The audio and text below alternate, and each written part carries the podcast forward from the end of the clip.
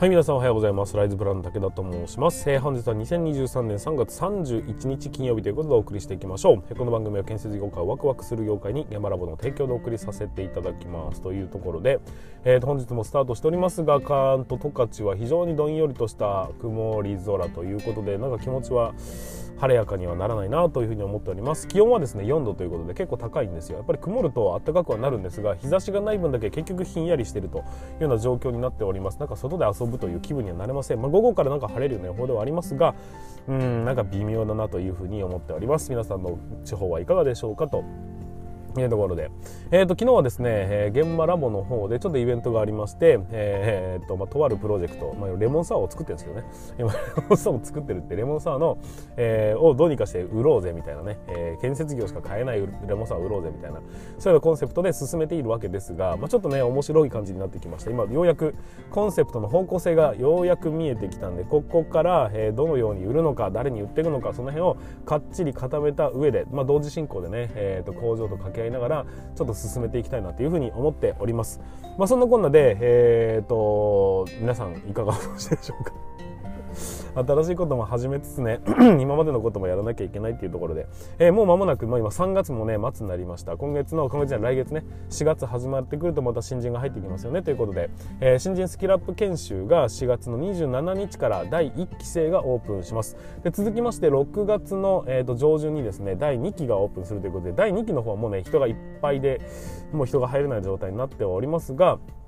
うんと1期生につきましては、えー、と引き続き、えー、じゃまだあとね3名ぐらいは相手は 4, 4名ぐらいは相手はいるんですけど、まあ、一応ここで締め切りというふうな格好にさせていただきます。すべ黒もまだ1ヶ月あるんでねできなくはないんでもし気になる方検討してたんだよねっていう方がいらっしゃるのであればぜひ入っていただければと思います、えー、今回はね4と3都道府県4社の方た新人たちが、えー、と1つのオンライン上に集まって、えー、とレクチャーを受けていくというような格好になります。そういう意味でね仲間ができる意識もそれで保てますし競争意識も芽生えるかな？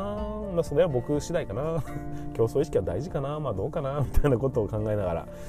まあね、目が行き届く人数帯ですので、ね、僕が一生懸命セッションをしながら進めていきたいなというふうに思っております。僕は非常にそれをね楽しみにしているんですよ。また新しい知見だとかね今の人たちの考え方そういうのを、えー、知りながらしかも、えーと、僕はねビジネスとして進めることもできるそんなありがたいことはないなというふうに思っておりますので、えー、楽しみながら進めていきたいというふうに思っております。まあ皆さんのところねどのぐらいの新人さんが来るのか分かりませんが、えー、どんどんと,、えーと、と教育を勤しんでいただきたいですし建設業界のね底上げだとかも頑張っていただければなというふうに思っております。はいということで本日につきましても、えまた、え進めていきたいというふうに思っております。それでは皆さん準備はよろしいでしょうか。それでは今日も立ち入り禁止の向こう側へ行ってみましょう。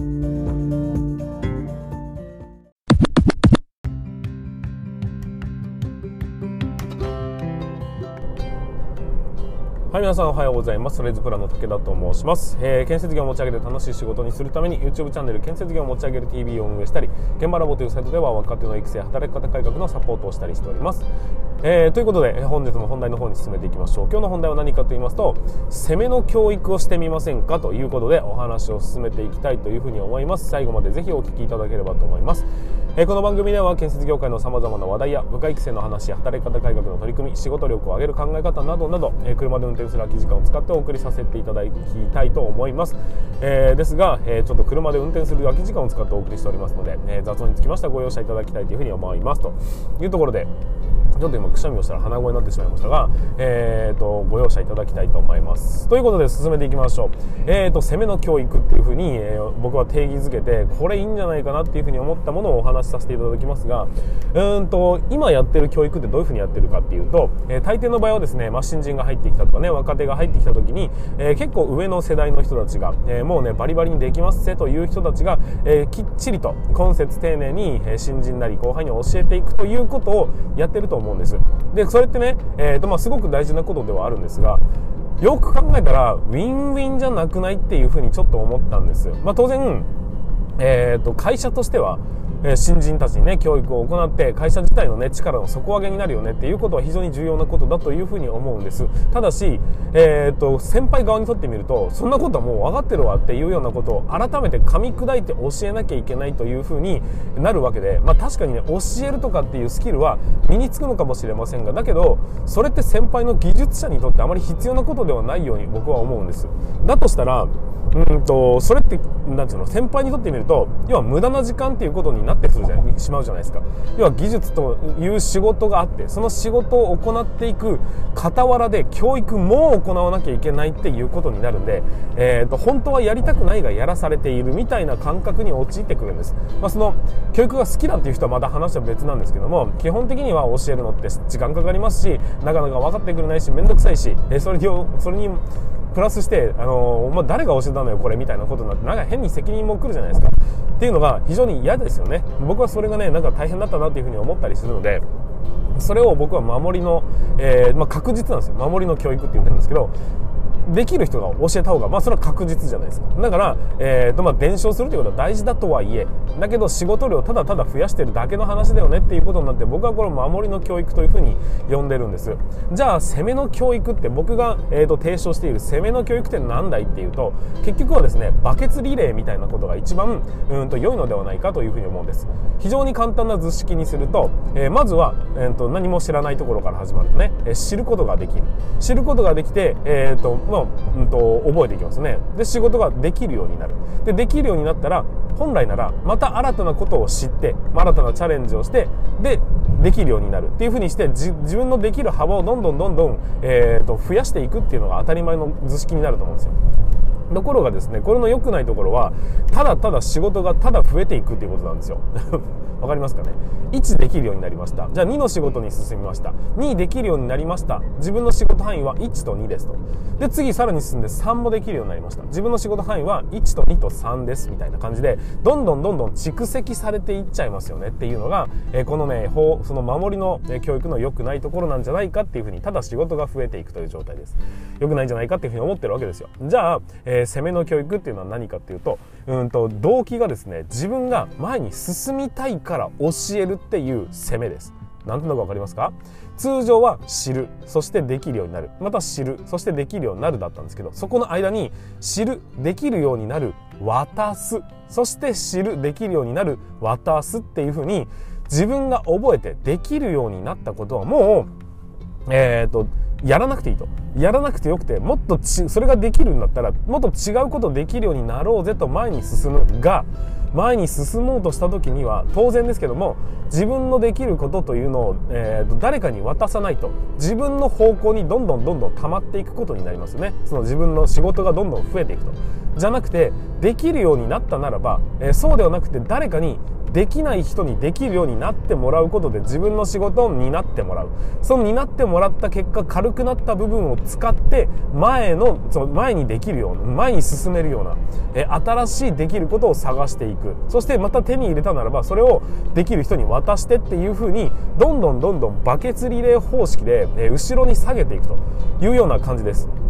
そうすると,、えーと自分が前に進みたいから教えるっていう動機ができるわけですよね。これが僕の言う攻めの教育と言われるやつです。今までの場合は誰かのところにどんどんどんどん仕事が集まっていってできるが一人にこう固まっていった。その固まったできるのところに仕事が集まってくる傍らでできるの一部分だけを使って、えー、と後輩に対してね、えー、これできるか？これできるかっていうふうにちょっとずつちょっとずつ教えなければいけないというふうな、えー、と負荷をかけることになったわけですが。ここからの攻めの教育というのは自分が教わったならば教わってできるようになったと感じたならばそのできることをしっかりと言語化して頭に、えっと、整理整頓して入れるべく後輩に対してそれを教えていくできることを教えていく。教えられた後輩はそれにチャレンジをしてまたできるようになった時には自分は教えた側はまた違う次の違う次のステージに、え上がることができて、えその仕事をやっていってっていうふうにどんどんどんどん後ろからもこう追いついてきますし、え前にもどんどん進んでいかなければいけないというような強制的な教育の状態が出来上がるんじゃないかなっていうふうに僕は思うんです。まあ、うんとこれが全てうまくいくとは当然思ってもいませんし、えー、全てに当てはまるとは思いませんがただただただ教育をするって言って、うんと何て言うかな。知ってる人が知らない人に対して教えるということではなくてうまく教えられはしないができることっていうのをどんどん次の世代へ託していく。そういうような考え方をすることにより結局はできる人間が増えていきというか、うん、と世代の近い人同士で教え合うことになって、え仲間のねこのコミュニケーションも図りやすいよと。で、えーと、突拍子もなくレベルの高い人から教えてもらうとなんでわかんねえんだよみたいなわがわだかまりができるのに対してこの攻めの教育の仕方でいくとえっ、ー、ともう年が近しいですね。えこの間覚えたばっかりだっていうところなんであれば、えー、きっとそこでどこでつまずいたのかっていうのも分かりやすいんじゃないかっていうふうに思うわけです。まあそうだな。えっ、ー、と巷ではバディシステムなんてね、えー、言い方をしたりします。ちょっと上の人と,、えー、と下の人が組んでえーと、一緒になって仕事をしていくというかね、え、その教育をしていくっていう方法もあるんですがまあそれに似たような感覚ではありますがそうではなく感覚その結局教育というのは考え方のが全てですので考え方としましては え自分が前に進みたいから教えるんです。何て言うんですかね、えーと、ただ教わってできるようになって、えー、仕事を分けてもらうという感覚ではなくて自分がもっとできるようになるためには教えないと延々自分の仕事になっちゃいますよっていうふうになんかお尻に火がついたような状態でやらなきゃいけないの意識が根付いてでそこから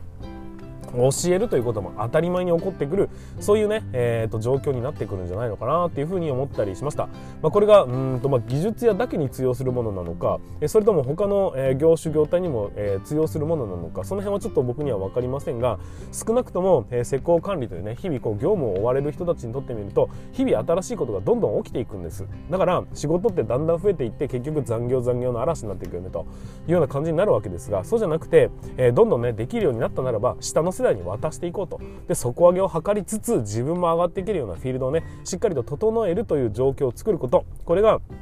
えーと、攻めの教育なんじゃないかなっていうふうに思ったりします。まあ、これが、と、成長を早めるきっかけになるかもしれませんが僕がいつも言ってる、えー、業務効率化とかに役立つとは、えー、それとはまたね話が違ってくるんですけども自分が成長したいとかその成長できる環境を整えたいとかそういうふうに思うんであれば、うんと